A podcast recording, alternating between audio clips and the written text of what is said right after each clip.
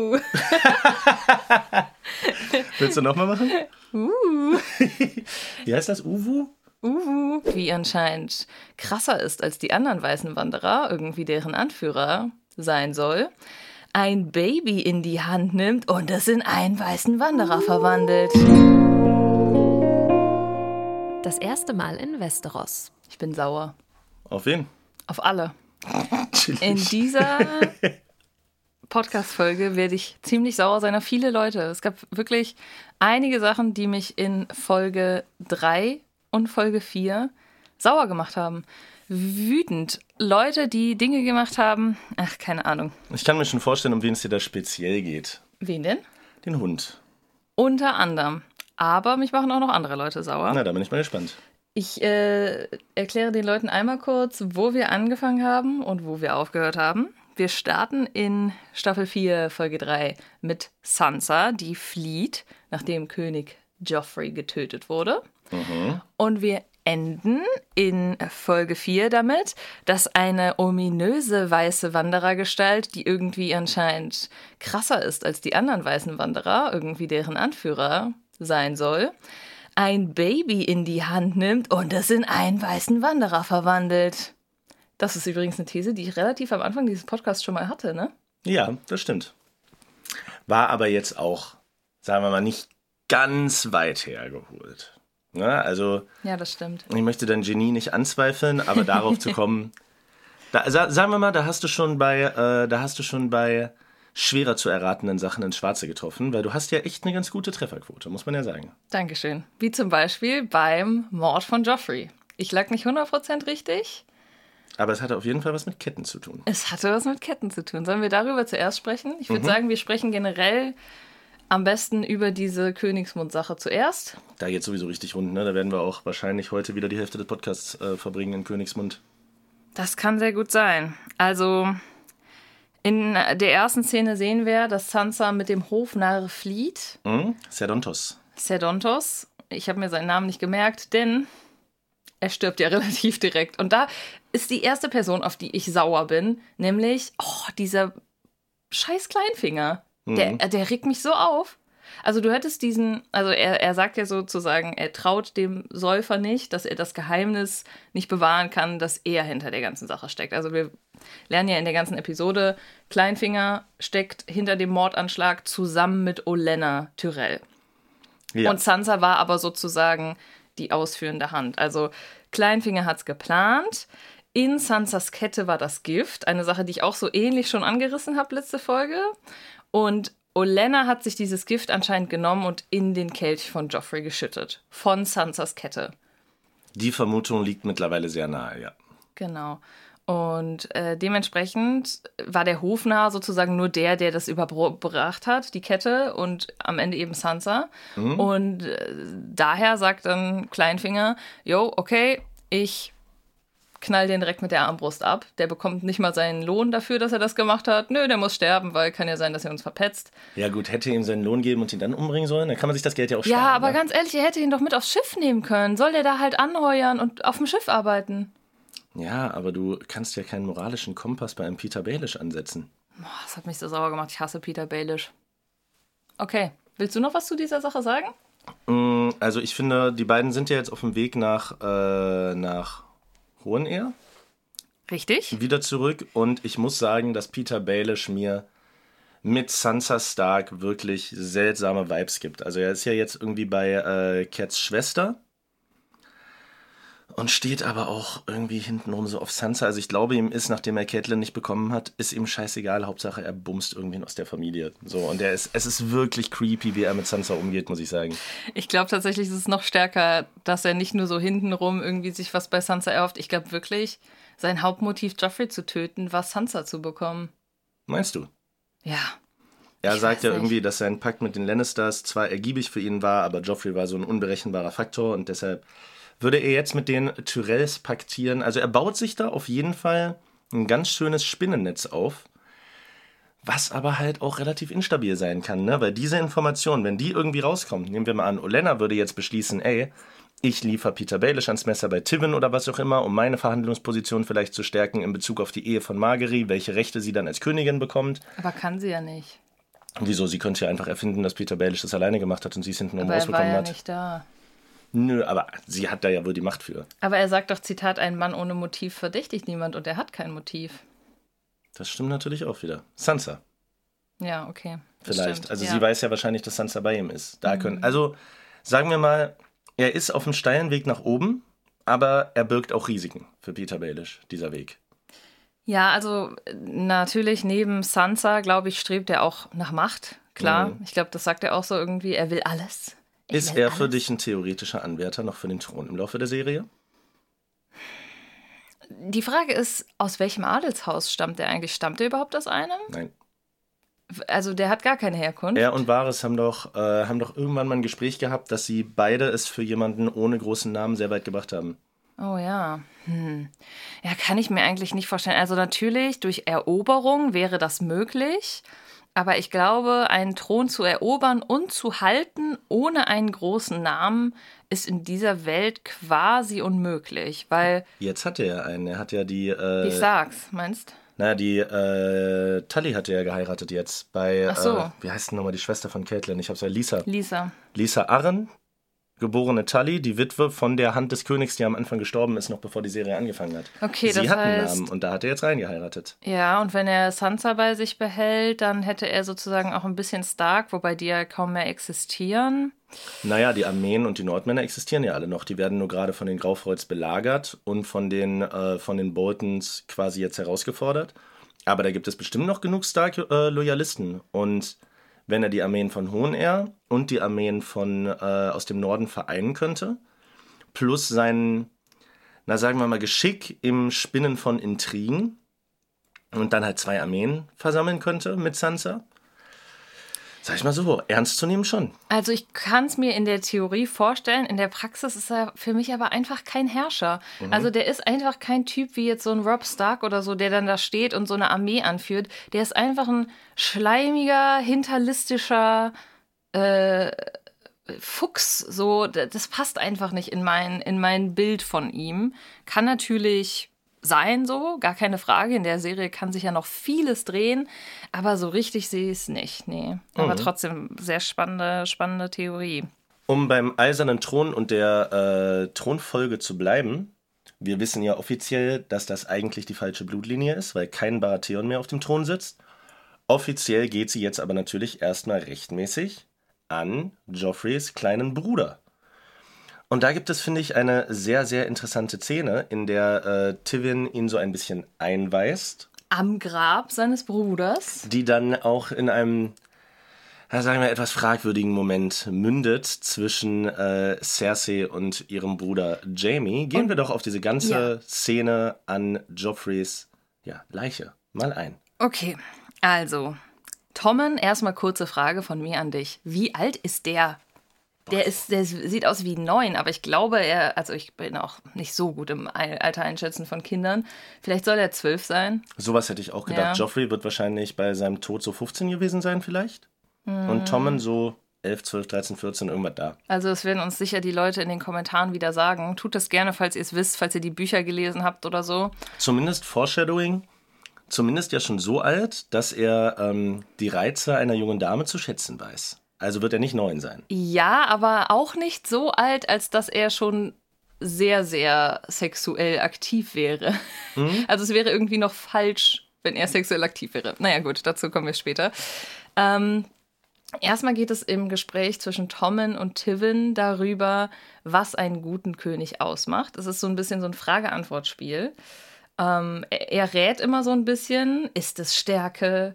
Und dann sagt Tivin, warum es nicht Stärke ist. Äh, und bringt dann ein Beispiel von irgendeinem starken König, der trotzdem. Robert Baratheon bringt er sogar bei Stärke. Das ist der Ah. einzige, den ich noch im Kopf habe. Okay, ja. Ähm, Der übrigens, ich weiß gar nicht, ob du das weißt, ich habe mir mal so einen Top 10 der größten Kriege aus Westeros und so durchgelesen.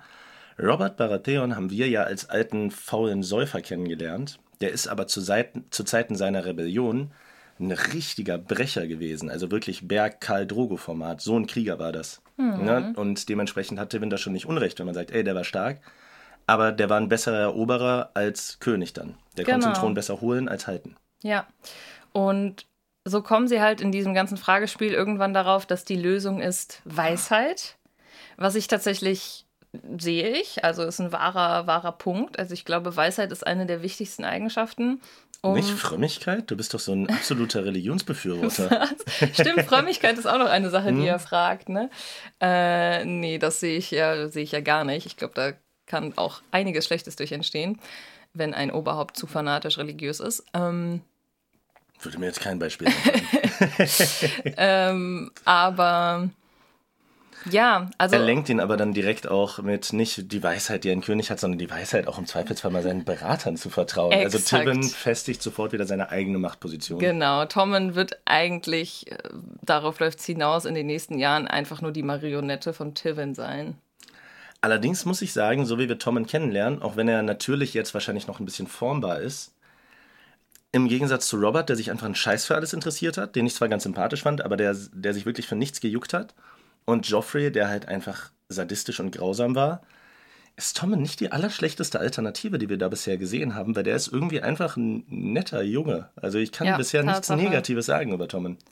Voll. Also das könnte funktionieren, auch in Kombi mit Tivin, der dann sozusagen die Weisheit liefert. Eine Frage, die ich mir gerade noch stelle, ist das eigentlich der gleiche Schauspieler wie am Anfang? Bei Tommen? Ja. Ich glaube ja. Echt? Ich glaube nämlich nicht. Ich glaube, der wurde neu ja? Neu, also zumindest sieht der für mich ziemlich anders aus, aber, aber ich den, weiß obwohl, es nicht genau. Ja, seit, den ersten, seit den ersten Staffeln könnte sein, ja. Hm, weil Müsste in den ersten Staffeln gibt es ja auch so kleine Szenen, wo er mal was fragt, ne? wo er mhm. mal so Cersei fragt, wie, wie, wie es um Sansa steht und so. Ja. Ähm, Na gut, Tommen und Tivin verlassen den Saal. Und Jamie holt sich endlich sein Pfund Fleisch. ich habe wirklich, also das ist hier, um das äh, zu erklären, die zweite Person, auf die ich sauer bin äh, in dieser Folge, weil ich dachte eigentlich, Jamie ist jetzt ein guter. Jamie ist cool, ich mag Jamie, aber man muss es ja mal wirklich sagen, da diese Szene an Joffreys Grab gleicht ja einfach einer Vergewaltigung. So richtig einvernehmlich ist es nicht. Nee, auf gar keinen Fall. Also, nee, es ist, es ist gar nicht einfach. Ich muss jetzt sagen, ich weiß es nicht mehr ganz genau, aber ich glaube schon, dass Cersei sagt, lass das oder sowas, ne? Na, es ist halt jetzt sehr, sehr schwierig, weil man begibt sich auf dünnes Eis, wenn man jetzt sagt, okay, Cersei sagt zwar nein, aber will eigentlich so, was kannst du ja nicht sagen. Ne? Also es ist, obviously ist es eigentlich als Vergewaltigung zu sehen, ja. Doch, ist es eine, ja, doch, ich würde schon sagen, gerade auch mit dem, mit dem Hintergrund, dass sie da beide am Grab stehen und Cersei ja auch total aufgelöst ist und sagt, das war unser Sohn, mm. der hier liegt. Nee, also nee, ich habe gerade nochmal drüber nachgedacht, ich finde es krank. Ich finde es hm. wirklich krank. Also stell dir mal vor, du stehst da an dem. Äh du findest es krank, Sex zu haben neben der Leiche nein. von deinem inzestgebogenen Sohn? Hä? Ich dachte, Was? Nein, ich dachte erstmal noch kurz so, hm, vielleicht ist es auch so, dass irgendwie dieser Tod jetzt den Band zwischen Jamie und Cersei gebrochen hat und sie jetzt sozusagen wissen, hm. dass sie sich gegenseitig wichtig sind. So, ich dachte, so kann man es vielleicht auch verargumentieren, aber nein, neben der Leiche des toten Kindes zu stehen und sich dann zu denken, ja, okay, jetzt geht's rund, das ist krank und das ja. macht mich sauer. Und grundsätzlich nochmal zu dem, was ich eben gesagt habe, das ist eine reine Serienüberlegung, nur um das einmal ganz kurz klarzustellen. Natürlich ist, wenn eine Partei sagt Nein und die andere dann weitermacht, ist das per Definition eine Vergewaltigung und das ist nicht in Ordnung.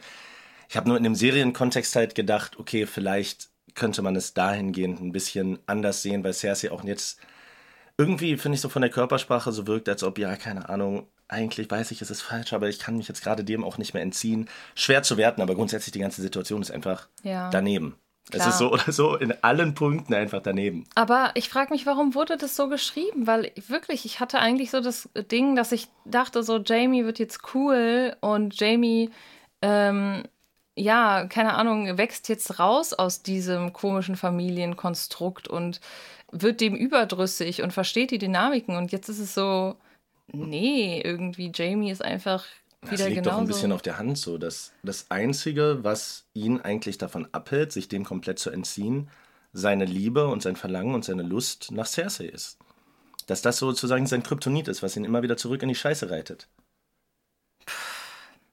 Komisch. Ja, Komisch, so eine, wirklich. So eine obsessive, so eine obsessive Besessenheit von ihr, und irgendwie attracted sie ihn ja auch krass. Ich meine, allein schon überhaupt auf die Idee zu kommen, eine körperliche Beziehung mit seiner leiblichen Zwillingsschwester einzugehen, zeugt ja schon davon, dass da irgendwas falsch gepolt ist. Boah. Aber dabei könnte er ja zum Beispiel Brienne haben. Die, zwischen denen ist doch auch ein bisschen äh, knistern. So. Übrigens auch, wir haben ja letztes Mal über Pedro Pascal gesprochen, auch äh, einer der bekanntesten Schauspieler der Serie.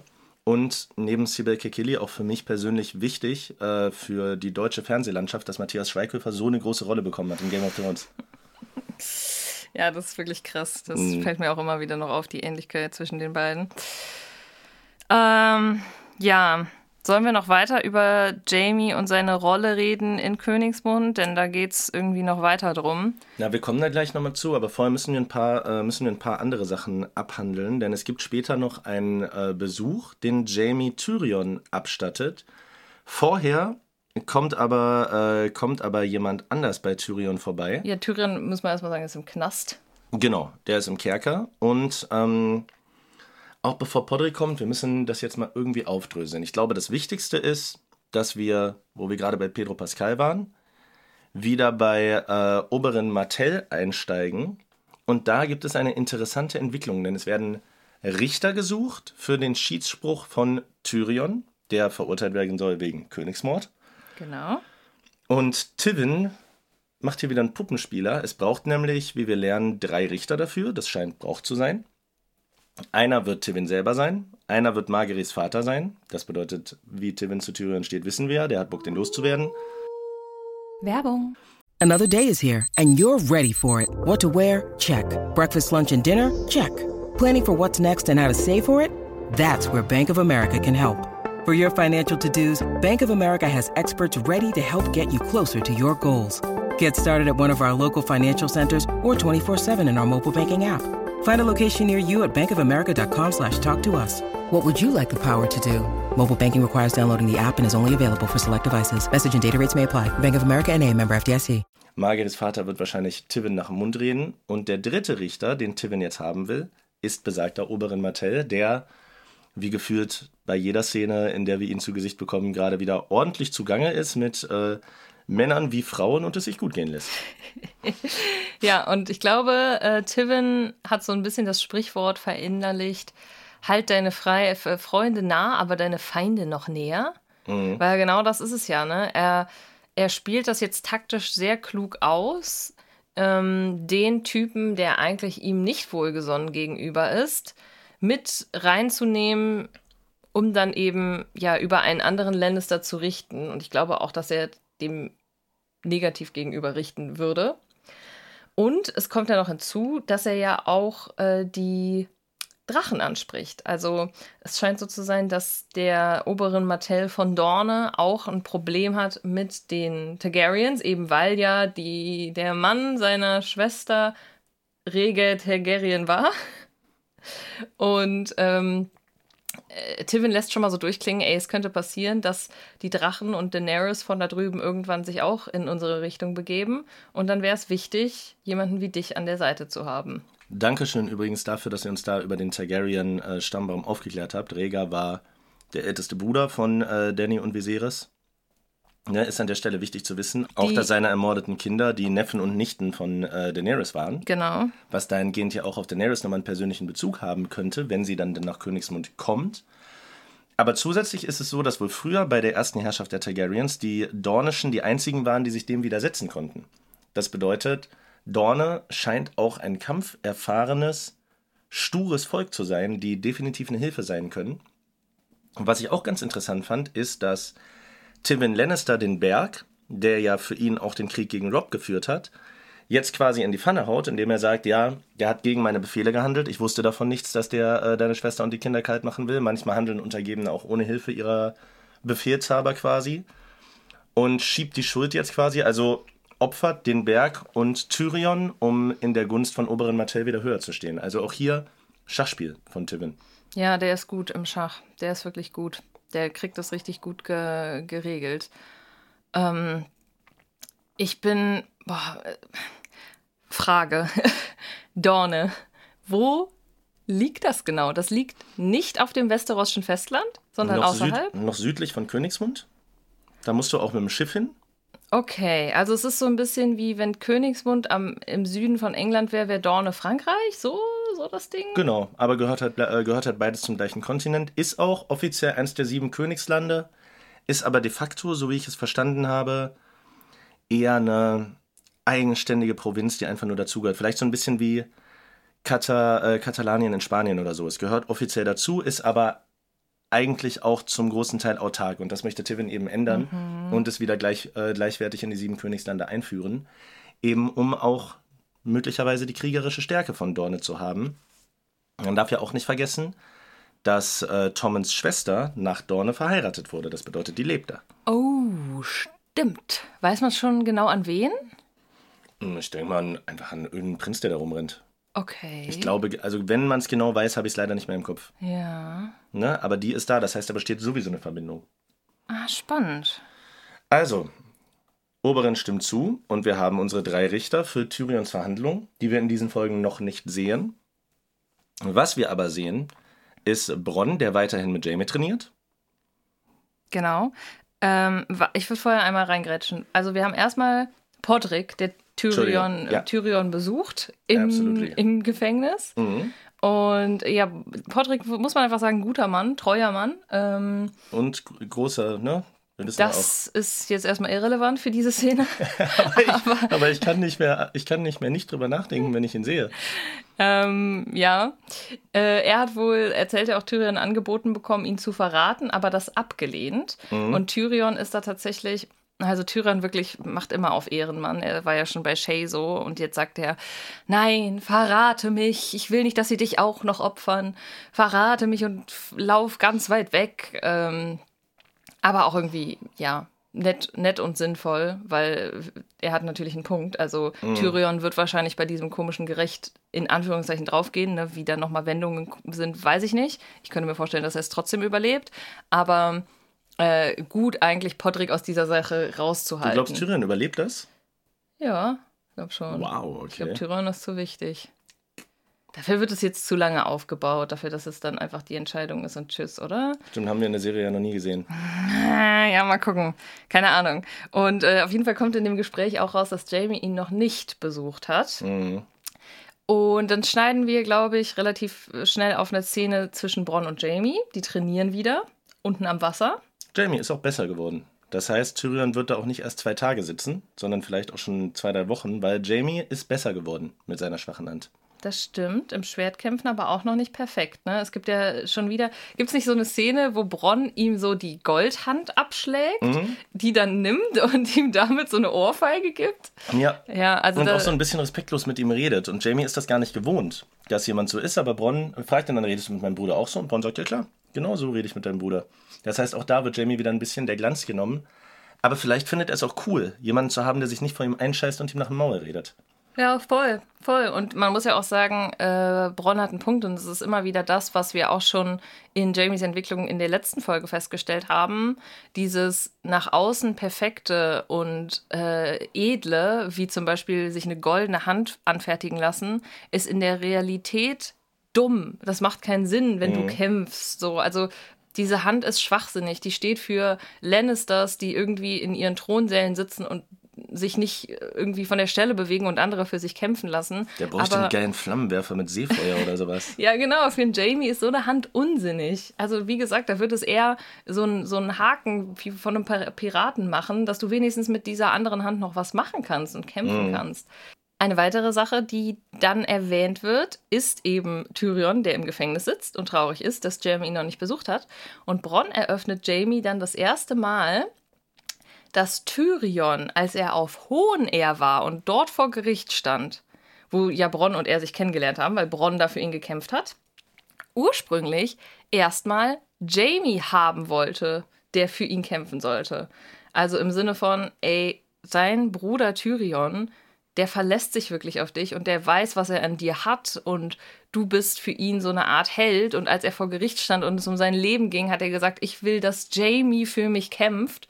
So, du bist es ihm zumindest schuldig, dass du ihn dort mal besuchst im Gefängnis. Na, irgendwie auch für Tyrion so. Also, ich glaube, Tyrion liebt trotzdem seine Familie auf eine ganz seltsame Weise. Aber ich glaube, er weiß auch, dass Jaime der Einzige ist, der das erwidert.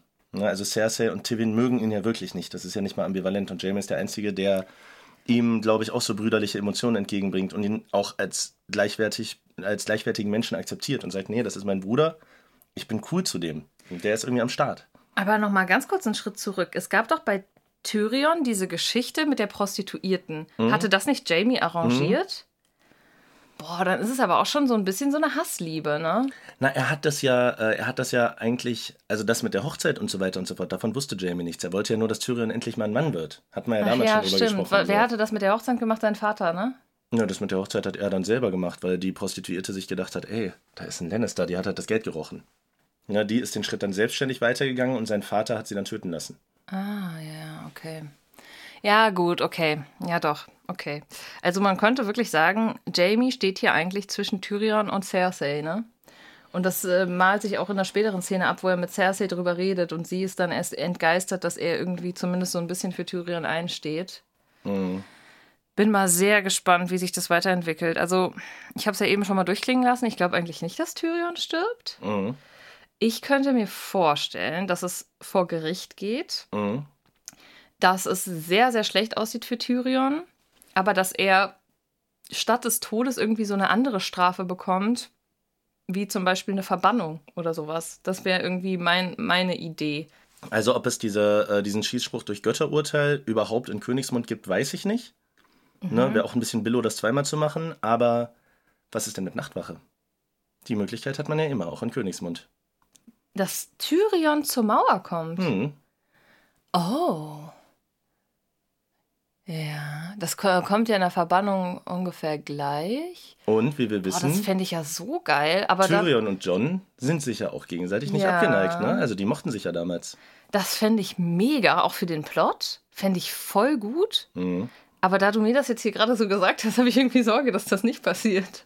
Hm, naja, ich sag dir auch manchmal Sachen, die stimmen. Ich sag dir aber auch manchmal Sachen, die nicht stimmen.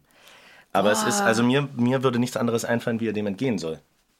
Oder Jamie kämpft diesmal für ihn, aber Jamie hat nur eine Hand und wie gesagt, ich weiß nicht mal, ob das in Königsmund so überhaupt geht. Ja, vielleicht passiert bis dahin irgendwas im Sinne von, yo, äh, es gab einen Sturm auf die Nachtwache durch Wildlinge und die wissen, da ist es jetzt wirklich brenzlig oben und dann denken sie sich, ja komm, sch- schicken wir Tyrion dahin. Wird er eh nicht überleben. Könnte natürlich sein. Die Nachtwache, um ein bisschen vorzugreifen, sucht ja auch nach einem Lordkommandant. Hm, Der Lordkommandant ist tot und da ist so ein kleiner Machtkampf zwischen, dem, äh, zwischen diesem verbitterten Dude und ja in gewisser Weise auch John Schnee. Vielleicht wird Tyrion auch die Nachtwache gegeben, um sie zu übernehmen, weil ein guter Kriegsstratege ist er. Und der kennt sich auch aus. Aber das wäre zu wenig Strafe. Also ich glaube schon, dass die den loswerden wollen. Also vielleicht passiert es auch irgendwie anders. Er wird zum Tode verurteilt, könnte ich mir auch vorstellen, und es gelingt ihm zu fliehen. Oder er stirbt. Das wäre wirklich schade. Das glaube ich nicht. Nee, irgendwie, der steht doch so sehr für. Nee. Nee. Nee, ich glaube, der bleibt noch was. Aber sei es wie es sei. Ja. Jamie besucht ihn und Jamie besucht dann, äh, die beiden sind dann noch cool miteinander. Dann wird Jamie zu Cersei gerufen und da geht es dann wirklich in den Konflikt rein. genau, aber das haben wir gerade schon erwähnt. Da würde ich jetzt nichts mehr Ja. zu sagen. Dass, die Ähm. beiden, dass die beiden sich abfacken darüber, weil Cersei ihn unbedingt tot sehen will und Jamie sagt, er war es nicht. Ich habe fast das Gefühl, dass Cersei es egal ist. Sie will gar nicht rausfinden, wer es war. Ja, klar. Nee, Mhm. die, die ist einfach nur, die will, glaube ich, entschuldigen und die hasst ja Tyrion Ja. sowieso. Ähm, ansonsten haben wir halt eben dann noch Brienne, die jetzt Podrick als Knappen bekommt. Mhm. Und sie bekommt das Schwert von Jamie. Noch eine Entsagung an die Lannisters, ne? So, ich will diesen ganzen Punkt nicht haben, lasst Ja. mich alle in Ruhe. Er entfernt sich immer und immer und immer weiter. Weil wir müssen ja auch bedenken, ne, das Schwert, was Jamie hat, das ist ja nicht irgendein Schwert, sondern es ist aus valyrischem Stahl, unglaublich wertvoll, auch ein Symbol vom Vater überreicht bekommen zu haben. Und das mal eben so einfach abzugeben an Brienne, schon ein krasser Move. Also Vertrauensbeweis, aber auch Entsagung von der eigenen Familie. Ja, gut, gut beschrieben hast du das. Vielleicht war die, äh, diese Geschichte da am Grab auch nochmal so ein letzter, also auch wenn das natürlich scheiße von Jamie war, auch nochmal so ein letzter Step in die Richtung, okay, das hier ist es nicht mehr. So, ich habe jetzt versucht, nochmal was zu holen, was früher da war, aber es ist nicht mehr da. Das gibt mir nichts mehr so. Wissen wir schon, wo Brienne und Podrick, die ja jetzt sozusagen Ritterin und Knappe sind, wo die hinreiten? Wurde das schon gesagt? Habe ich das verpasst? Sie will doch auf jeden Fall, äh, sie will doch bestimmt wieder irgendwie den Eid erfüllen, oder? Ja, sie, ja, ja. Sie will den Eid, den sie äh, der Mutter von den Starks, wie hieß sie nochmal? Catelyn. Catelyn Soll sie Sansa suchen? hat, zu Ende bringen. Genau, sie sucht, glaube ich, Sansa und sie sucht auch Arya, falls sie noch lebt. Aber ich glaube, in erster Linie ist Sansa jetzt erstmal das Main-Ziel, weil das mit Arya, dass die noch lebt, ist ja Also halten die ja alle für eher unwahrscheinlich. Boah, aber es ist dann schon irgendwie so eine Reise und ein Aufbruch in die absolute Ungewissheit, weil wo fängt man da an zu suchen? Wir werden es erfahren, wo man anfängt zu suchen. Vielleicht so lange äh, Wegelagerer verprügeln, bis man jemanden gefunden hat. Ja, weil, weil da gibt es ja noch gar keinen Hinweis drauf, dass Sansa jetzt irgendwie nach Hohen Air irgendwie unterwegs sein könnte. Krass. Ja, ähm, Ah, eine letzte Sache, die ich mir noch notiert habe in Königsmund. Okay, du meldest dich. Sagen Sie, was Sie sagen wollen. Ich habe eine Zwischenfrage, was mir gerade so in den Kopf kommt. Ne? Okay. Nehmen wir mal an, Brienne und der Hund und Aria würden sich jetzt über den Weg laufen. Ne? Ja. Weil die sind ja beide auf dem Weg nach Hohenair. Die kriegen das irgendwie mit, bla bla bla bla bla. Der Hund möchte gerne das Geld für Aria haben und äh, Brienne muss Aria retten. Und dann würde es zum Kampf kommen zwischen dem Hund und Brienne von Tat. Theoretisch. Das ist gerade so ein Gedankenspiel, was ich habe. Was glaubst du? Wer gewinnen würde? Mhm, weil in meinem Kopf, wenn ich so drüber nachdenke, habe ich noch nie, wirkt relativ gleichwertig. Ja. Ich würde sagen, trotzdem der Hund, Mhm. weil der, glaube ich, mit ähm, unehrenhafteren Mitteln kämpft. Mhm. Aber wäre gleichwertig, aber ich glaube eher, dass es natürlich in so einem Fall dazu kommen würde, dass er einfach Aria Brienne überreicht und dann Geld einfordert und fertig. Die Sache ist aber, die kennen sich ja alle gegenseitig nicht, ne? Ich glaube, der Hund und Brienne kennen sich nicht, nein. Und das Ding ist doch auch, Brienne weiß doch gar nicht, wie Aria aussieht. Also wenn Aria jetzt sagen würde, hey, ich bin Aria Stark, dann wäre Brienne wahrscheinlich so schlau, das Boah, zu point, verstehen. stimmt. aber die kennt die ja eigentlich gar nicht. Nee, die kennt die nicht, das ist richtig. Wild. Das ist nicht eingeflossen in meine Überlegungen. Okay. Ähm, dann äh, passiert noch eine Sache in Königsmund, auf die ich noch eingehen will. Und zwar hatten wir ja schon gesprochen darüber, dass äh, Olenna die Täterin war. Mhm. Äh, mit der Giftflasche wahrscheinlich, die an Sansas Kette befestigt war. Äh, to äh, Tommen, sage ich schon, Joffrey vergiftet hat. Und es gibt eben jetzt ein Gespräch zwischen Olenna und Margery, in dem es darum geht. Also Margery lernt das so von ihrer Oma und realisiert das. Krass, die hat gerade Joffrey für mich umgebracht. Und auch zu meinem Besten, weil sie halt einfach nicht wollte, was ich auch letzte Folge schon mal angerissen habe, dass ich mit dem ins Bett muss. Mhm. Und ihr Plan ist einfach, mich jetzt an den nächsten König zu verheiraten. Sie reißt es aber ja nur an, ne? Sie sagt ja nicht wortwörtlich, ich war das. Sie deutet nur an. Ja, aber sie Denkst deutet du wirklich, dass ich dich den heiraten lasse und Ja, so? ja, aber es ist schon ziemlich deutlich, glaube ich. Ja, mit, Ähm, mit Olena ist nicht zu spaßen. Ja, und Olenna, apropos nicht zu spaßen, erzählt dann Margery einen Schwank aus ihrer Vergangenheit. und zwar erzählt Olenna, dass sie ursprünglich auch mal einem anderen Mann versprochen war und ihre Schwester den Typen heiraten sollte, der machtvoll war.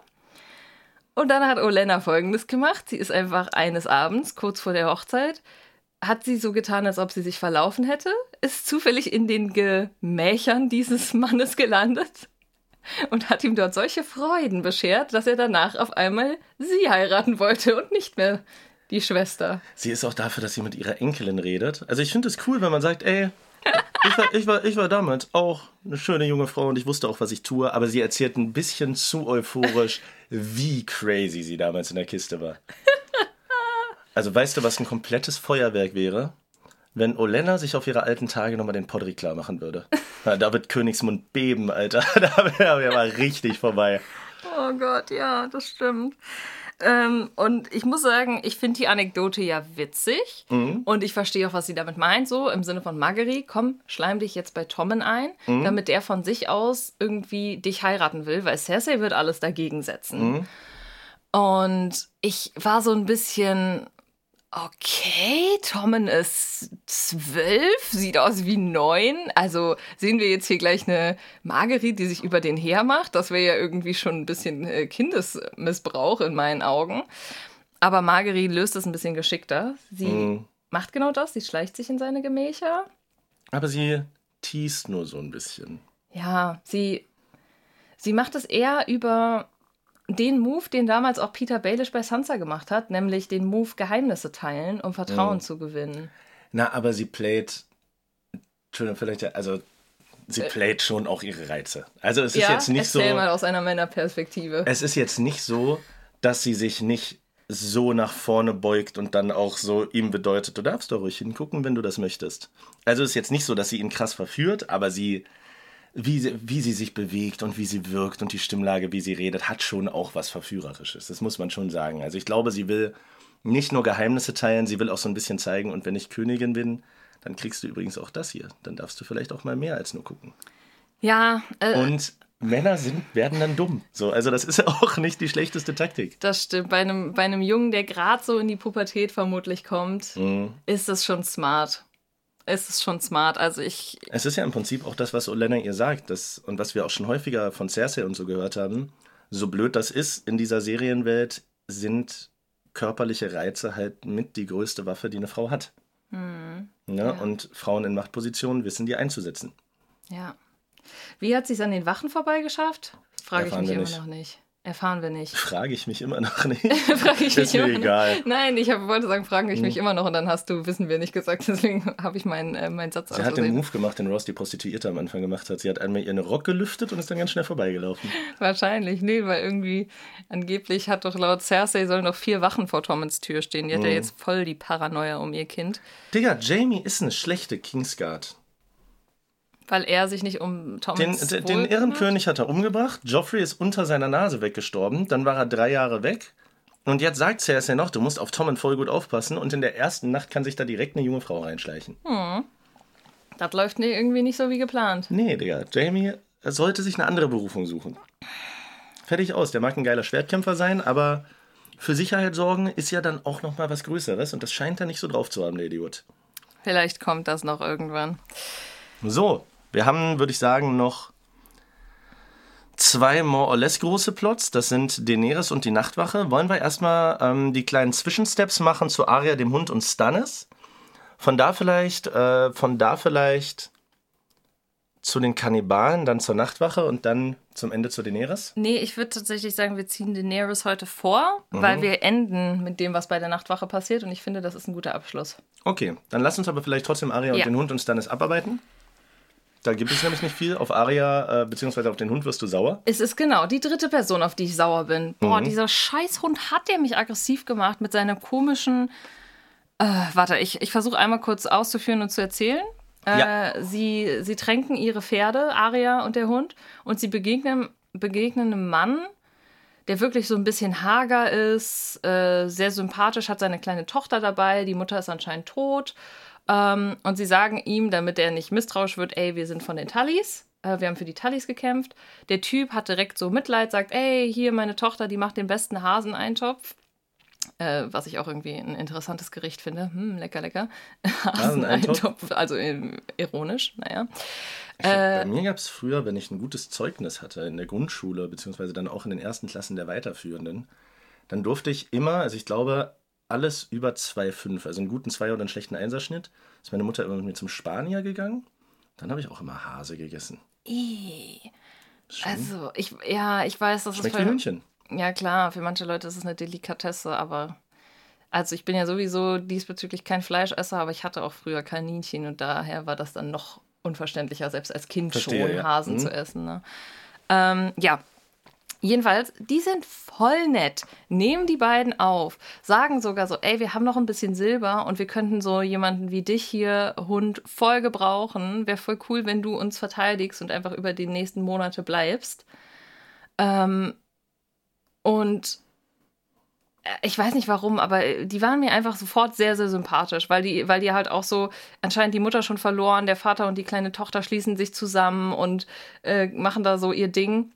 Und am nächsten Morgen geht der Hund hin, schlägt diesen Typen K.O., klaut sein Silber und geht zusammen mit Aria, die dann zwangsläufig mitlaufen muss, und sagt dann auch noch so, ja, die hätten da den Winter eh nicht überlebt, guck dir die doch an. Hat er Unrecht? Er mag vielleicht recht haben. Ich finde es trotzdem maximal asozial und un. Also, nee, man kann das nicht so begründen. Ich kann doch nicht sagen, yo, die Person überlebt XY eh nicht, deswegen habe ich jetzt das Recht, die K.O. zu schlagen und der noch das letzte Geld zu klauen, was sie hat. Das stimmt. Du hast moralisch absolut recht, aber wer moralisch integer handelt, der endet wie Ned oder Rob Stark. Ja, in dieser Welt vielleicht schon, aber irgendwie, ach, keine Ahnung, es macht mich sehr, sehr traurig. Ich, ich hätte so gedacht, hätte man nicht einfach es gut sein lassen können damit, dass die denen Essen gegeben haben und eine Bleibe, so, die waren ja auch beide sehr hungrig. Das wurde ja in der Szene so ein bisschen symbolisiert, wie sie sich da über diesen Haseneintopf hermachen. Hätte man nicht sagen können, okay, das Silber brauchen wir jetzt nicht unbedingt. Äh, ihr könnt ja vielleicht, oder vielleicht hätte man ja auch nur einen Teil des Silbers sich mitnehmen können. Ähm, und dann sagen, gut, vielleicht überleben die den Winter nicht, aber mit dem Silber können sie sich noch eine schöne Zeit machen. Fertig. Jetzt, es ist ja nicht so, als ob er die beiden getötet hätte und gesagt hätte, die überleben den Winter eh nicht, sondern, jo, wir nehmen denen jetzt einfach noch das Einzige, was sie haben, wo sie vielleicht sich noch irgendwas hätten von kaufen können, wie zum Beispiel ein Pferd, um wegzureiten. Und äh, das nehmen wir denen jetzt und lassen die hier liegen. Ich sage ja nicht, dass es cool ist, die tun mir auch leid. Ne? Aber so ist halt der Hund. Der Hund denkt, und der Hund denkt effizient. Ja. Sagen wir es mal so. Ich glaube, Aria ist auch nicht erfreut.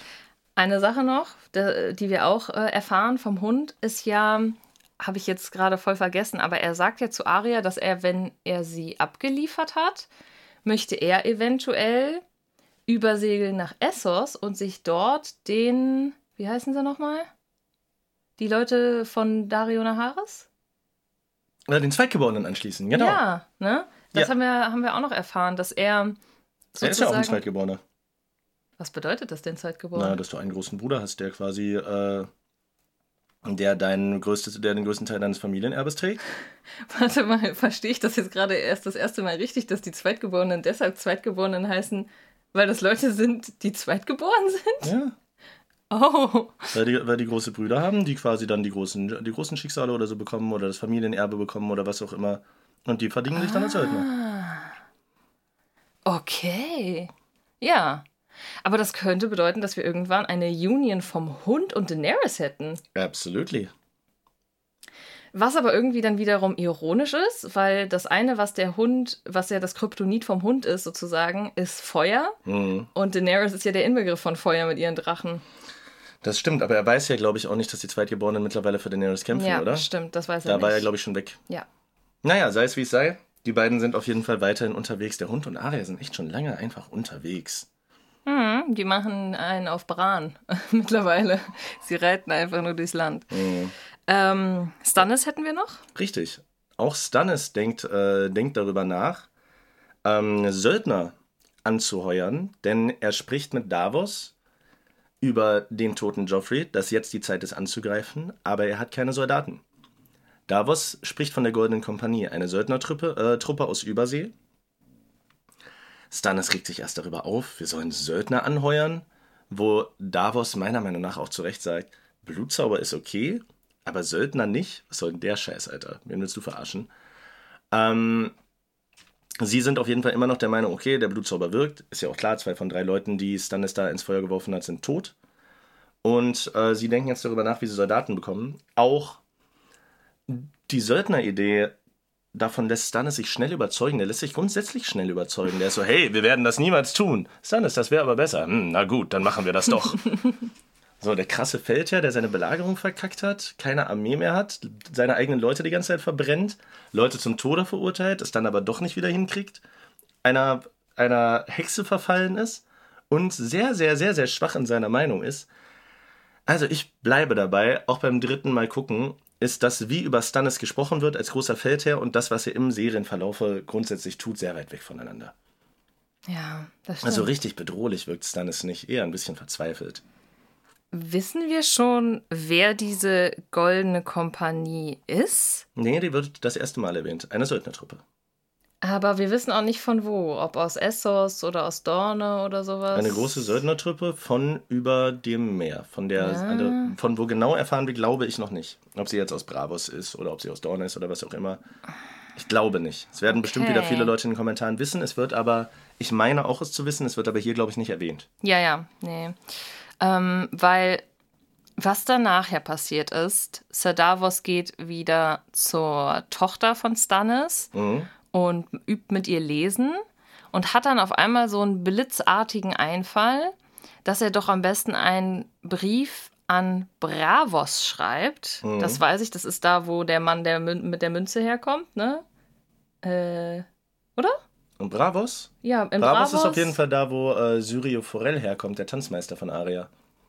Okay, aber äh, Aria hat doch auch die Münze vom Mann ohne Gesicht bekommen und der hat doch gesagt, wenn du in Bravos bist, Hm? musst du die irgendjemandem geben und sagen, weil er Mogul ist richtig. und so. Genau. Und in Bravos ist ja auch die Bank, die, also wo die Lannisters bzw. die Krone Schulden haben. Mhm. Und dementsprechend verstehe ich seinen Gedanken, so ein bisschen nach Bravos zu schreiben, weil die könnten ja auch ein Interesse daran haben, die Lannisters da mal final abzusägen. Ich finde auch interessant, dass er so die ganze Zeit über, oh nein, wo können wir Geld herkriegen, wo können wir Geld herkriegen? Geistesblitz, wir fragen die Bank. Wäre doch so eigentlich das Erste, woran man denkt, oder? Ja, aber man ist ja jetzt, erstmal überlegt man ja nicht so, dass die, also kommt man nicht auf die Idee, dass die Bank einem Geld gibt. Ja, das stimmt natürlich. Aber wenn die Bank natürlich Interesse hat, irgendwie selbst den König da meinst du, loszuwerden. meinst du, dann ist das blutrote Schufa wahrscheinlich, ne? Deshalb schwierig. Ja, aber wahrscheinlich nicht so eine rote Schufa wie äh, Die Lannisters. die Lannisters. Das stimmt. Ja, crazy. Aber also die Goldene Kompanie ist nicht von Bravos oder ist die Goldene Kompanie von Bravos? Du kannst mich jetzt auch das dritte Mal fragen und ich weiß es nicht genau. Es Aber ist eine ist Söldnertruppe von irgendwo anders. Okay. Ist Bravos aus dem Festland? Von Ja, Westeros? Aber nicht von Westeros, nein. Okay. Wow, das ist alles so kompliziert. Also, Du drückst aber auch, wenn du so merkst, da hast du was, was ich nicht genau weiß, drückst du auch immer weiter rein, ne? Entschuldigung. Warte, ich gucke jetzt mal. Okay, er google es. Ich Ähm, ich werde in der Zeit mal eine Prognose abgeben, ob ich glaube, dass Stannis da in nächster Bravos Zeit. ist in Essos, Ja, eine der neun freien Städte. okay. Und da ist die Eiserne Bank. Und die Goldene Kompanie. Goldene Gut. Nicht, dass du mich spoilerst. Kompanie. Also, ich glaube auf jeden Fall, dass Stannis. Ist auch in Essos. Okay. ah, dann könnte Daenerys sich die ja noch zunutze machen. Ja, das stimmt. Ähm, ich glaube auf jeden Fall, dass Stannis noch ein bisschen Zeit bräuchte, bis er Königsmund angreifen könnte. Ich weiß nicht, ich sehe ihn da einfach gerade nicht. Aber ach, ich bin eh so schlecht im Sachen vorhersagen in dieser Serie. Ich kann einigermaßen analysieren, was passiert und manchmal auch meine Schlüsse ziehen, aber so richtig weit vorhersagen, das ist eigentlich unmöglich. Sollen wir an der Stelle dann mal nach Essos gehen? Yes! und über Daenerys reden. Daenerys. Ähm, eine Sache, auf die wir aufmerksam gemacht wurden in den Kommentaren, ähm, war, dass das schon auffällig ist, wie schnell Daenerys-Drachen wachsen im Vergleich zum Beispiel von Goldies Baby, Drachen wachsen einfach schneller. würde ich auch sagen. Also da, ich, äh, da würde ich jetzt keine, äh, keine krasse Verschwörung oder so oder Fehler drin sehen. Drachen wachsen einfach schnell. Ich meine, das sind Drachen, das sind Fabelwesen so. Da hat man relativ freie Hand. Ja, ja. Äh, naja, auf jeden Fall äh, ist Daenerys angekommen in Meren. Meren? Meren? Ganz kurz, äh, wir haben ja auch schon festgestellt, dass die Drachen schon pubertieren und es läuft, glaube ich, immer ungefähr ein Jahr, Ser äh, ein Jahr Handlung pro Seriendingsbums, pro Serienstaffel. Und wenn die jetzt mit drei, vier Jahren schon in der Pubertät sind, dann, ne, Ja, so. macht schon Sinn. Meren, Äh, Meren. Meren? Mer sag nochmal. Meren, Meren? Meren. Meren. Meren. Okay. äh, Chippy, chippy, chopper, chopper. Meren. Äh, Daenerys steht vor den Toren von Meren.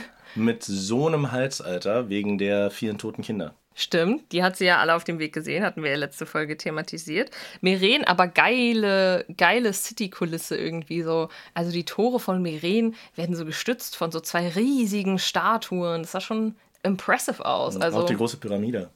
Wild.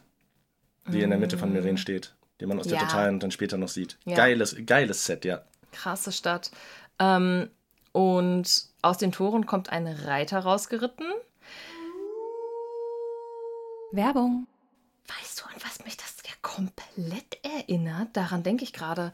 Ich glaube, du hast den auch gesehen, diesen Film. Ich weiß aber nicht mehr, wie er heißt, wo es um Troja auch geht. Der heißt Troja. Troja. Und passiert da nicht genau das Gleiche, dass es eine Achilles Stadt steht, gibt? steht vor den Toren und will Hektor holen. Und Hektor kommt dann alleine raus und dann kämpfen sie vor den Toren von äh, Troja. Ja, und Troja ist auch so super hoch erbaut Mhm. und die Leute gucken von oben runter. Es ist sehr, sehr ähnlich. Also, falls jemand den Film kennt, Troja, werdet ihr wahrscheinlich jetzt gerade die Parallele sehen. Interessanterweise übrigens Ja. gleicher Drehbuchautor wie Game of Thrones. Wirklich? War seine, war seine größte Produktion bevor, vor Game of Thrones. Ich weiß nicht, welcher von beiden. Diese ist ja von David Benioff und D.B. Weiss. Und ich glaube, dieser D.B. Weiss hat auch Troja geschrieben.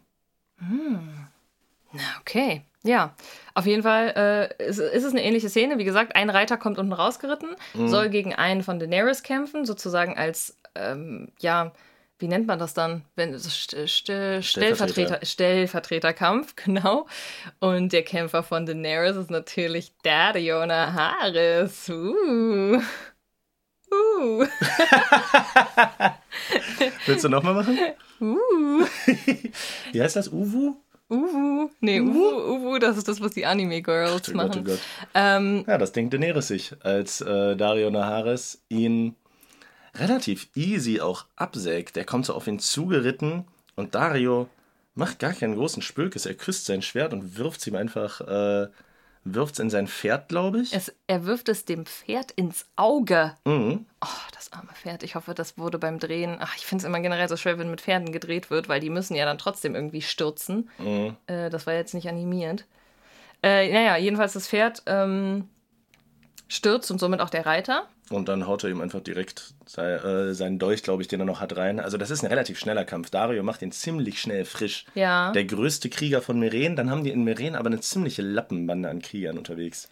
Naja, vielleicht hat er nicht damit gerechnet. Es ist halt wieder dieses, ähm, der Typ kommt halt mit einer Lanze angeritten und denkt halt so, jop, wir kämpfen hier Lanze gegen Lanze und es ist wieder dieses, ähm, dieses, was auch Bronn hat, diese, diese Schleue beim Kämpfen, die jetzt nicht auf irgendwelchen Statuten und Regeln beru- beruht, sondern so der Cleverere hat halt einfach den Vorteil. Und ich glaube, Ja. in dem Moment war er einfach cleverer. Daenerys, muss man sagen, während der Kampf sich anbahnt, hat sie, glaube ich, Schiss um Dario. Und nachdem er das gewonnen hat, boah, was für einen Blick sie ihm zuwirft. Sie gibt ihm schon so die Fuck me Eis, ne? Also, ich glaube, sie sagt wirklich äh, mit diesem Blick, ähm, yep, also du bist mein Mann und äh, das zwischen uns kann doch was werden. Komm doch später mal in mein Zelt. Ich würde dir gerne persönlich gratulieren. So ungefähr. Das ist äh, eins zu eins, was ihr Blick sagt, glaube ich. Ja, das war Wir erfahren krass. nicht, ob das passiert, aber offscreen könnte man sich schon vorstellen, ne? Ja, ich glaube auf jeden Fall, dass zwischen denen noch was laufen wird und ich denke auch wirklich vielleicht noch in dem Sinne, als dass es eine ernsthafte Beziehung wird. Was natürlich wieder dann äh, eine Schwäche für Daenerys darstellen könnte, Mhm. weil wir wissen ja, sie hat schon- ihren ersten Mann verloren. Ja, das Aber hat sie ja. ja. total geschwächt auch. Ne? Also sie ist da ja, sie ist da ja gar nicht äh, gut rausgekommen. Ja, das stimmt, okay, aber du weißt, wie ich es meine. Daenerys schiebt dann voll die Ansage, und zwar an die Sklaven selber, dass sie hier ist, um sie zu befreien, dass sie keine Sklaven haben möchte, dass es in der Zeit ist, sich zu erheben, und schießt mit Katapulten die Halsbänder von den Kindern, die auf dem Weg äh, gekreuzigt wurden, denen sie die abgenommen hat, in die Stadt rein. Finde ich mega geilen Move. Voll schlau. Also mit diesen Fässern das dann sozusagen in die Stadt zu werfen und alle Sklaven sehen die Fesseln, die sie selbst am Hals tragen, aber aufgebrochen. Ist schon, schon cool gemacht. Gut bedeutungsschwanger dargelegt. So, hey, ich bin hier, um euch zu befreien. Starke Symbolkraft auf jeden Fall, Ja. ja. muss man sagen. Die Sklaven, sehen wir dann in einer anderen Szene, reden auch darüber, dass ja, man jetzt einen Aufstand proben könnte, äh, Mhm. intern. Es ist aber dann schnell so, dass gerade ältere Sklaven sagen, ey, es gab schon mal zwei Aufstände und wir haben immer die kürzeren gezogen. So, das macht keinen Sinn. Ist ja schön und gut, dass hier diese Frau kommt und uns das sagt, aber erstmal lassen wir das besser. Dann kommen aber durch die Abwasserkanäle, glaube ich, ein paar, also angeführt von Grauer Wurm, ein paar, aber auch, würde ich sagen, als, na, es sind keine Sklaven, aber sie tarnen sich selbst auch als Ja, Sklaven. ja, die Unbe Unbefleckte tarnen sich jetzt Sklaven. Okay, ja. Also die kommen mit den gleichen Outfits wie die Sklaven, tragen Genau. rein in die Stadt, sagen, ey, wir sind hier, ne, wir meinen das alles ernst und hier sind Waffen. Also die haben eine ganze Kiste von Waffen bringen, bringen die mit und sagen dann sofort wirklich, äh, wir haben das ausgerechnet, jeder Sklave muss drei Herren töten und dann, Auf jeden Herren kommen drei Sklaven. Echt? Ich glaube, so rum ist es, ja. Oh, das ist ja dann noch krasser, die sind ja noch Mhm. mehr in der Unterzahl. Ja, ja, die Herren sind komplett in der Unterzahl. Ah, okay, auf jeden Herren kommen drei Sklaven. Keiner schenkt euch die Freiheit, ihr müsst sie euch nehmen. Ja, Und ich sag dir ganz ehrlich, dieses ganze Ding, von dem Kreuzigen bis zu den Sklavenaufständen, jemand, der von außen mit einer Armee kommt, das ist Spartacus. Das ist von vorne bis hinten inspiriert an Spartacus. Ich habe Sowohl, Spartacus nicht gesehen.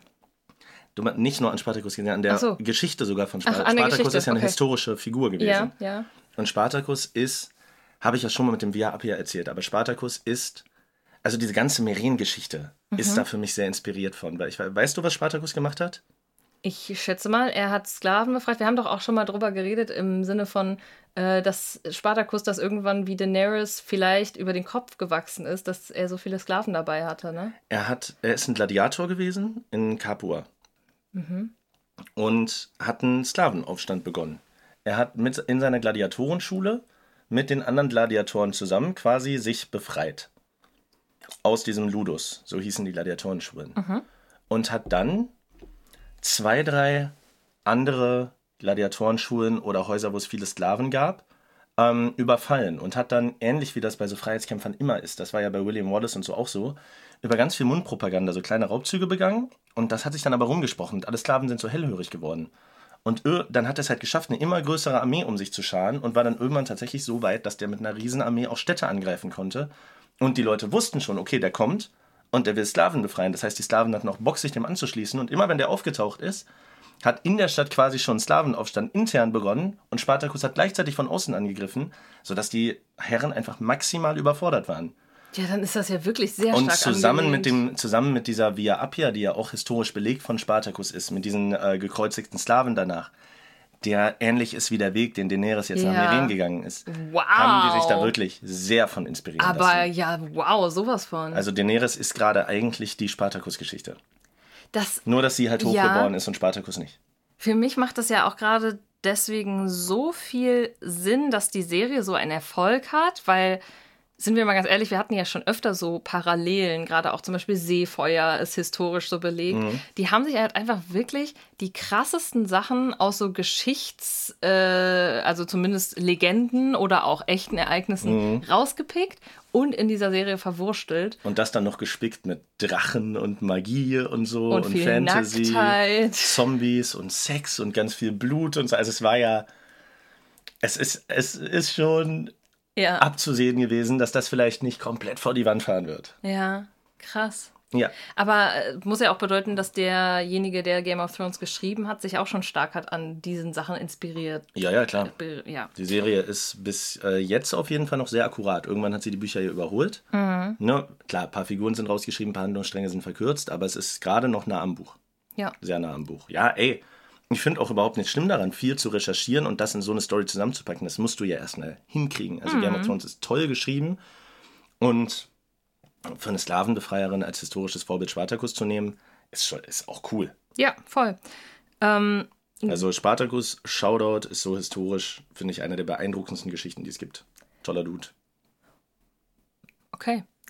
Und das nehmen wir jetzt mal vorweg. Äh, Daenerys befreit sozusagen die Sklaven, hängt ihre Fahne über die Pyramide ganz oben in die Stadt. In der am schlechtesten animierten Szene, die wir in der Serie bisher Oh hatten. ja, das war eine ganz schlimme Greenscreen-Szene. Das Ja. muss man wirklich sagen. Das sah aus wie frühe PS3-Zeiten, wenn du so ein Fantasy-Game gezockt hast, wie da die Kamera wegfährt. Das ist wirklich komplett CGI-Overload. Und Ja. normalerweise ist das CGI geil. Ja, also wenn ihr das nochmal geguckt habt oder noch guckt, dann äh, werdet ihr sehen, äh, die Szene, ihr werdet dann wissen, welche Szene wir meinen. Ähm, und, ah, da ist wieder Daenerys Move, ah, wo ich immer so zwiegespalten bin.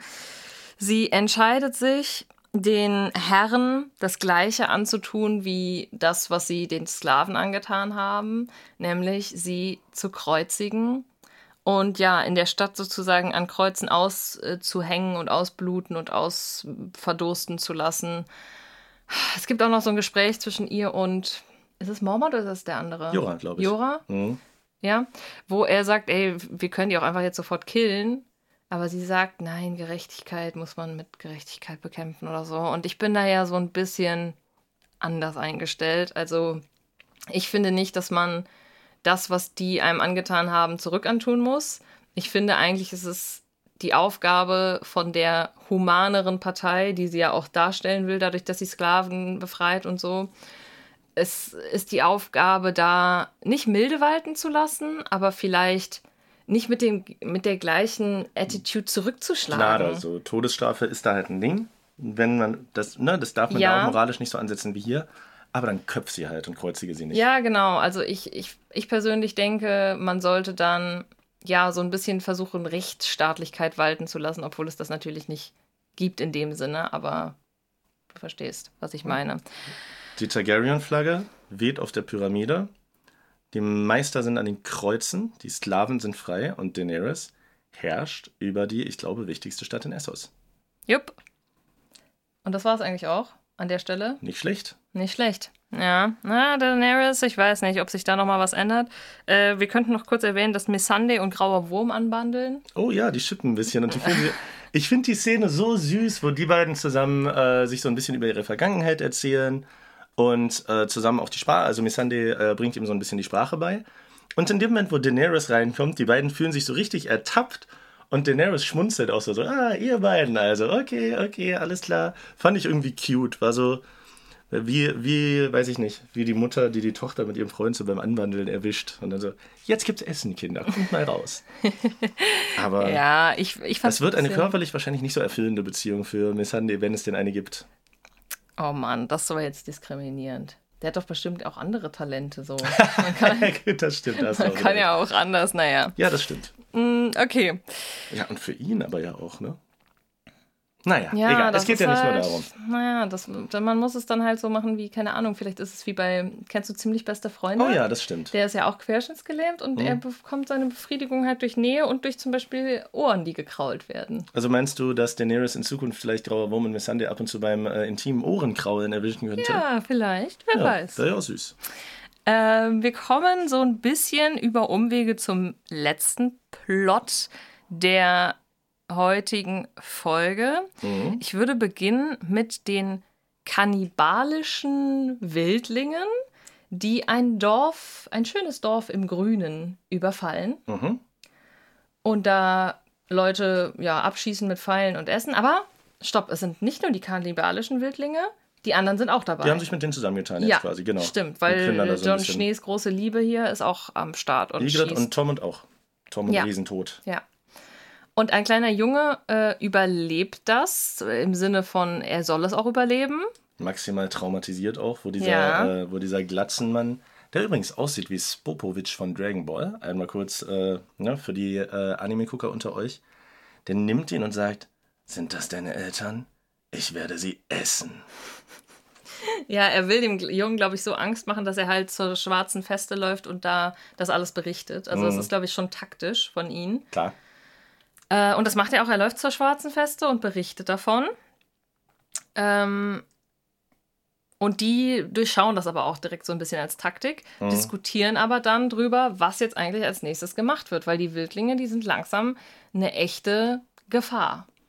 Das große Problem, was sie auch haben, ist, ähm, also sie, sie, lassen sich nicht, äh, sie lassen sich nicht rauslocken. Das ist schon mal gut. Ähm, John Schnee ist gerade dabei, mit den Neuen zu trainieren, und zwar unter anderem mit Locke, der damals auch Jamie die Hand abgeschlagen hat, der geführt neben John Schnee der erste neue Rekrut ist, den wir in der Serie sehen, der wirklich kämpfen kann. Also Ja. Locke ist zwar ein Arsch, aber der kann ja wirklich fighten. Das merkt John Schnee auch, der hat es ja drauf bis der äh, stellvertretende Lordkommandant kommt und sagt, ey, du bist immer noch Kämmerer, was machst du hier Kampfunterricht mit den Leuten? Also die beiden sind echt auf Kriegsfuß. Ähm, dann ist es allerdings irgendwann so, dass, äh, ich glaube, der eine heißt Pip, den Namen von anderen habe ich gerade nicht im Kopf. Auf jeden Fall zwei Kollegen von John wiederkommen von Krastas Bergfried, wo ja immer noch diese, äh, diese Rebellion läuft, diese Meuterei mäßig Ja. und sagen, ey, die haben sich da gemütlich gemacht, die vergewaltigen die ganze Zeit seine Frauen und fressen sein Essen weg. Was wiederum John Sorgen macht, weil er weiß, wenn die Wildlinge die überfallen und die über die schwarze Feste ausfragen, dann bricht seine Geschichte von 1000 Mann auf der Nachtfeste ganz schnell zusammen, weil es eigentlich nur knapp über 100 sind. Ja. Sodass John sich denkt, wir müssen dahin. Ja, es ist ziemlich äh, verfahren, genau. Mhm. Also die Wildlinge denken ja noch, dass die Feste 1000 Leute hat und so Mhm. und die deswegen nicht angreifen können. Ja, und Krasta wäre sozusagen die Schwachstelle, weil da Leute petzen könnten. Ja, also krass, das Bergfried. Ja. Schwachstelle, nicht krass der selber, krass der selber Ja, ist der Krasta selber ist tot. Genau. Hinzu kommt natürlich noch ein Motiv, was dann in den, in den Tagen danach dazu kommt, denn John lernt von Sam, dass Sam Bran begegnet ist und Bran auf dem Weg ist in den Norden. Dementsprechend könnte Bran auch bei Krasta vorbeikommen und vielleicht dort auch einer Gefahr ausgesetzt sein, was wir später sogar sehen, das Mhm. passiert wirklich. Aber also John hat das auch im Hinterkopf. Ich glaube, das ist nochmal ein Grund mehr, Mhm. da anzugreifen. Und ja, dementsprechend gibt es auch Leute, die sich ihm anschließen und er darf das dann auch machen. Ja, ähm, was aber auch damit zusammenhängt, dass es ja gerade aktuell keinen Lordkommandanten gibt. Der, der jetzt gerade de facto das Sagen hat, ein bisschen Schiss hat von den Neuwahlen, weil John sehr, sehr beliebt ist in der Nachtwache. Der Kämmerer vom Lordkommandant war, es war ja am Anfang ursprünglich sogar mal geplant, dass John dahingehend ausgebildet werden soll, irgendwann Lordkommandant zu werden. Und wenn jetzt gewählt werden würde, dann hätte John nicht die allerschlechtesten Chancen. Und meinst du, deswegen schickt er John los? Deshalb sagt er sich, klar, darüber sprechen die ja. Und er sagt, ey, du musst dich ein bisschen gut mit ihm stellen. Du kannst nicht alles kritisieren und scheiße finden, was er macht. Und deshalb gestattet er es ihm dann. Und John Boah, geht. Ja, ich habe das, muss ich ganz ehrlich sagen, diese ganze Politik da an der Mauer, die überhöre ich irgendwie so ein bisschen. Das ist mir alles zu kompliziert. Ja, Vielleicht kurz in einem Nebensatz erwähnen, das finde ich zwar ziemlich langweilig, aber Sam hat Goldie weggebracht in so ein Gasthaus. ja, das kam auch noch vor. Stimmt, Goldie ist jetzt erstmal in Anführungszeichen in Sicherheit, in, in einer Art so Frauenhaus, würde ich Mhm. Genau. behaupten. Ja, mit ihrem Baby. Der ist aber auch, ich muss dir ehrlich sagen, Goldie juckt mich sowieso nicht. Na, die Story ist gerade nicht so spannend, das stimmt. Genau. Spannend ist aber, dass John dann eben die Erlaubnis bekommt, loszugehen mit ein paar Leuten zu äh, Krastas Bergfried. Unter anderem natürlich seine beiden Jungs, die dabei sind. Und Locke. Auch Ja. Locke schließt sich an. Locke muss noch den Eid schwören. Das darf er dann aber auch relativ schnell, weil er ein Ja. guter Kämpfer ist und die jeden Mann brauchen können. Aber Aber, was Locke- sind die Motive von Locke? Das weiß ich nicht. Locke ist sass, um es in deinem Lieblingswort zu beschreiben. Weil wir sehen ja eine Szene, wo Locke mit John Schnee spricht und so ein bisschen über seine Hintergründe erzählt und alles ist komplett gelogen. Also er Mhm. sagt ihm kein bisschen die Wahrheit. Was ja schon mal erstmal merkwürdig ist. Also, okay, naja, er kann, na, obwohl, hm, ich weiß nicht, ob es schlau wäre, ihm die Wahrheit zu sagen oder nicht. Aber Wir wissen ja, dass Locke von Bruce Bolton ein ziemlich treuer Bediensteter war. Aber ein, andererseits muss man doch sagen, Bruce Bolton hat ihn doch verraten, so ein bisschen, Ja, oder? m- man könnte auf der einen Seite denken, dass Bruce Bolton ihn quasi ans Messer geliefert hat, um die Schuld von Jamie auf ihn zu schieben. Könnte aber auch sein, dass Bruce Bolton gesagt hat, ey, Bruder, du gehst jetzt mal an die Mauer und spielst John Schnee für mich aus. Weil Locke so ein treuer Diener ist und quasi ein Ja. doppeltes Spiel spielt, dahingehend. Kann sein. Man weet nicht, man weet nicht. Ich würde jetzt sagen, hm, spannend, mal gucken, aber ich finde es ehrlich gesagt nicht spannend. Das interessiert mich so wenig. Ich weiß nicht warum, aber ich finde so Daenerys und sowas viel interessanter.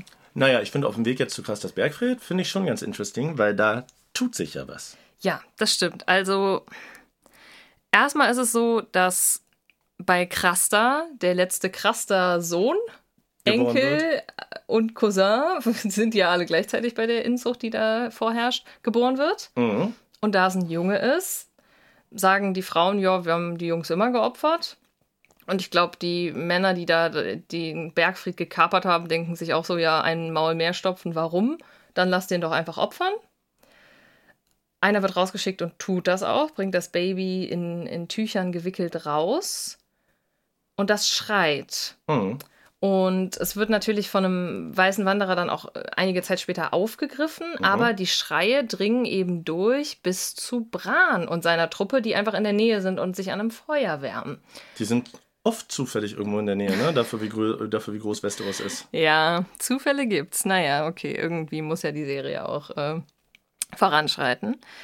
Bran wagt sich dann in Sommer, sein äh, Schattenwolf, Mhm. Sommer läuft dann in Richtung schreiendes Baby, wird aber abgelenkt. Ich glaube, das ist auch einfach eine Sache, die kann Bran dann nicht kontrollieren, ähm, weil Sommer, glaube ich, hört, dass sein Bruder, nämlich der Schattenwolf von John Schnee, wie heißt der? Geist. Geist, Viel geilerer Name. irgendwo in der Nähe jault. Denn ja, die Leute in Krasses Bergfried haben Geist einfach draußen in so einen Zwinger eingesperrt. Das heißt, Som Sommer läuft dahin, tappt aber in eine Viehfalle und fällt dann da irgendwie rein. Wir wissen noch gar nicht, hat er das überlebt, ist er verletzt, das bleibt erstmal offen. Jedenfalls ist dann für Bran und die Truppe klar, okay, wir müssen hinterher, wir müssen Geist retten. Und so werden sie dann von Man hätte sich ja nicht denken können, dass die dann vielleicht gefangen genommen werden, ne? na, die denken halt nicht so weit. Sie werden dann dementsprechend von Krastas Gruppe aufgegriffen. Ja. Sind jetzt seine Gefangenen. Am Anfang versuchen sie noch zu verschweigen, wer sie sind. Julian kriegt dann aber so einen Anfall Und irgendwann hält Bran es nicht mehr aus und sagt, ich bin Bran Stark. Ja, was ihm aber, glaube ich, auch das Überleben sichert. Hoffen wir mal, dass John ihm zur Hilfe kommt. Ja, ich denke mal ja. Ich überlege, ob wir noch irgendwas vergessen haben. Nope.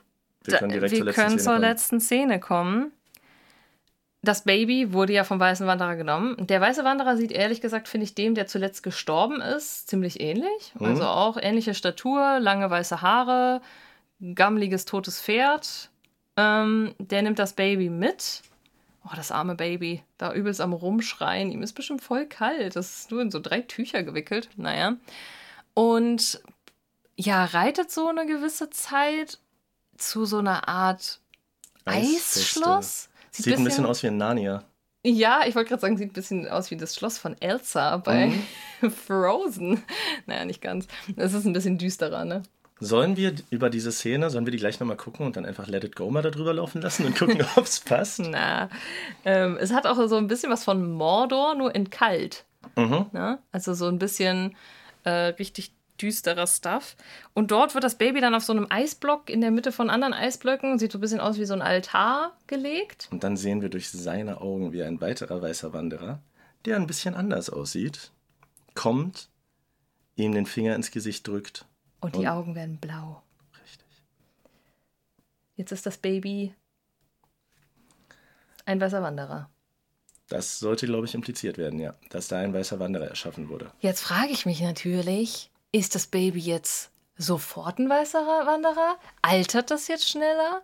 Muss es irgendjemand trotzdem noch mit Milch füttern? Das ist jetzt ein Gibt weißer es Wanderer-Baby. weibliche weiße Wanderer, die die Babys mit Milch füttern können? Warum können die sich nicht selbst vermehren? Warum haben sie dann Muttermilch? Was geben sie diesem Baby zu fressen? Muss das Baby vielleicht gar nicht fressen? Ich Findet glaube, das Baby weiße Wanderer sind unsterblich und müssen deshalb nicht essen. Echt? Ich schätze, ja. Oh, das könnte sein. Oh, da habe ich noch nie darüber nachgedacht, dass wenn du unsterblich bist, dass es ja impliziert, dass du nichts essen und nichts trinken musst. Ja. Wow. Aber Essen und Stimmt. Trinken ist halt geil. Deshalb Ja, ja. trotzdem. Okay. Ja, gut.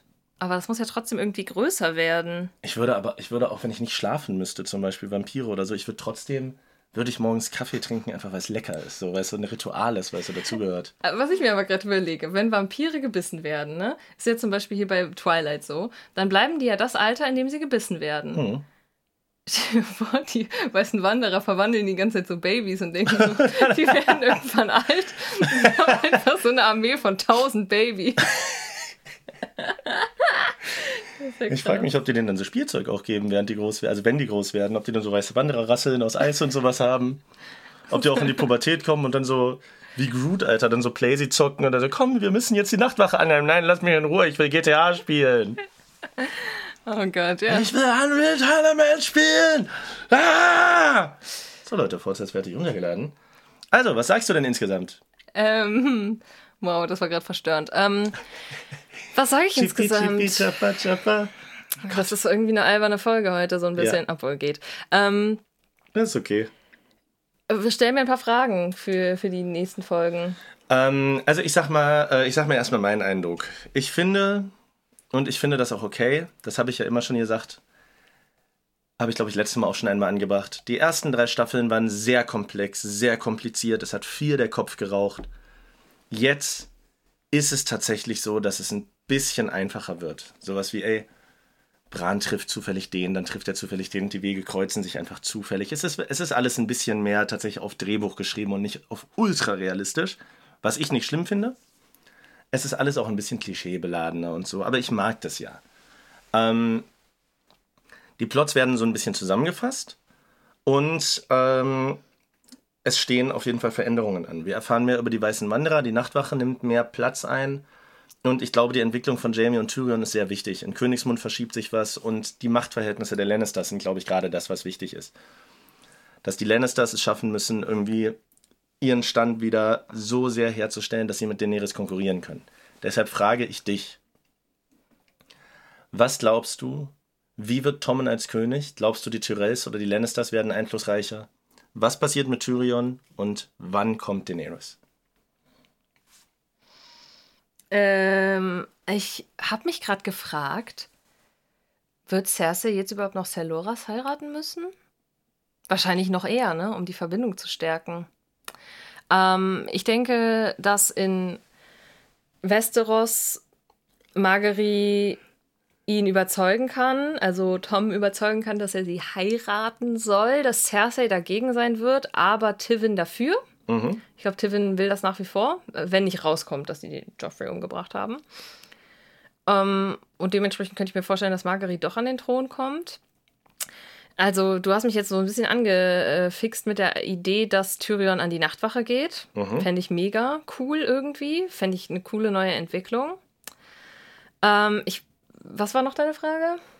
Ähm, wie, was geht bei Daenerys? Weil die hat jetzt 17 Städte eingenommen, Ja, eine Daenerys, Riesenarmee. Irgendwann ja. wird Zeit. So. Ich glaube, ihr wird über den Kopf wachsen. Ich hoffe, die Spartakus-Geschichte ähm, geht noch ein bisschen weiter in dem Sinne, als dass sie merkt, jupp, okay, ich habe jetzt hier 500.000 Sklaven, aber die muss ich auch irgendwie ernähren. Mhm. Also ich fände es irgendwie ein bisschen unlogisch, wenn das alles komplett glatt über die Bühne läuft. Also da muss es nochmal irgendwie so einen Rückschlag geben.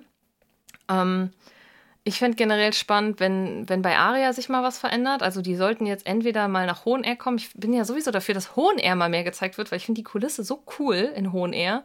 Äh, mit dem hohen Turm und, den, und der Höhe. Wow.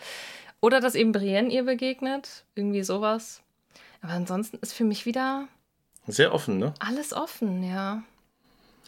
Bist du drin? Bist du heiß? Hast du Bock weiter zu gucken? Ja, ich habe Bock weiter zu gucken. Ich muss sagen, äh, Folge 1 und 2 haben mir besser gefallen von der vierten Staffel. Folge 3 und 4 waren jetzt eher so, hm, ja, okay. Aber Folge 5 und 6, die jetzt kommen, ja, obwohl, na, die krassesten sind ja meistens so äh, 7, 8 und 9 und 10. Ne? Krass ist eigentlich immer die neunte, wobei ich Ja. gerade gar nicht genau im Kopf habe, was in der neunten passiert. Hm. Weil ich weiß, das eine Ereignis, an das ich mich immer erinnere in dieser Staffel, passiert, glaube ich, in Folge 8.